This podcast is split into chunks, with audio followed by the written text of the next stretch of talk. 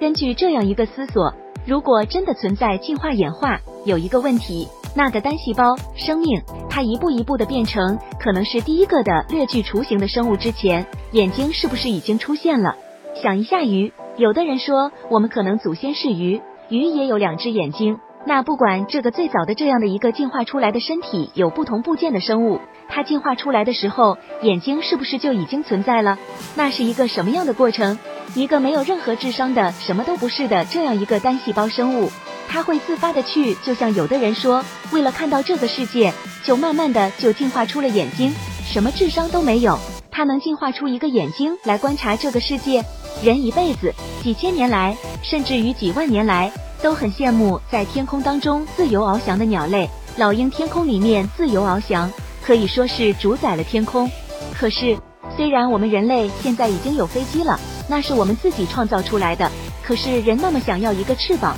人的身上有哪怕一点点翅膀要出来的痕迹吗？没有，并不是我们现在去讲出现这样一个器官，是因为对人体有什么样的好处；出现那样一个器官，是因为有什么好处。去讲它在人体当中的作用没问题，可是你不能说因为它对人体有好处，所以它就进化出来了。你知道它对人体有这样的好处，是你经过大量的研究总结出来的。那一个什么都不知道的东西，在演化过程当中，假设演化成立的话，会去主动进化出一些人体有各种各样作用的一些器官，然后组合变成一个完整的人。很多人动不动嘴里就在讲科学可以解释一切。可是有的时候人是非常聪明的，这也就是人能够统治这个地球的原因，就是人的思想是真的没有底的。比如说，我没有经过科学的研究，可能没有爱因斯坦那样发达的大脑。可是如果我去想这些事情，像刚才那样去想为什么，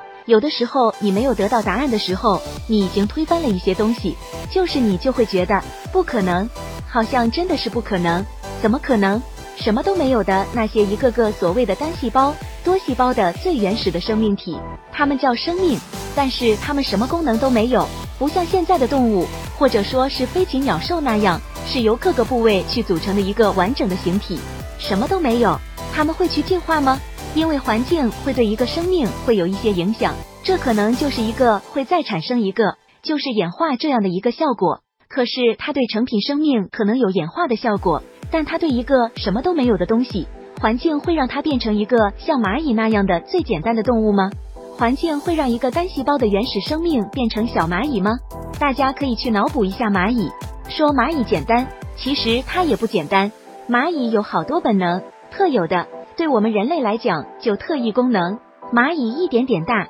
可是有的时候家里面只要有一点点糖，就会出现蚂蚁。它是怎么样发现？相当于人在杭州发现上海某一个地方有一块糖，然后会跑过去。人可以做到吗？那是什么样的一个感官？也就是说，蚂蚁这个小动物虽然很简单，可是它拥有我们人类所无法企及的一些能力，而这样的能力似乎光从它的形体，你看不出来有那样的一个能力，有点扯远了。但想想是不是挺有意思的？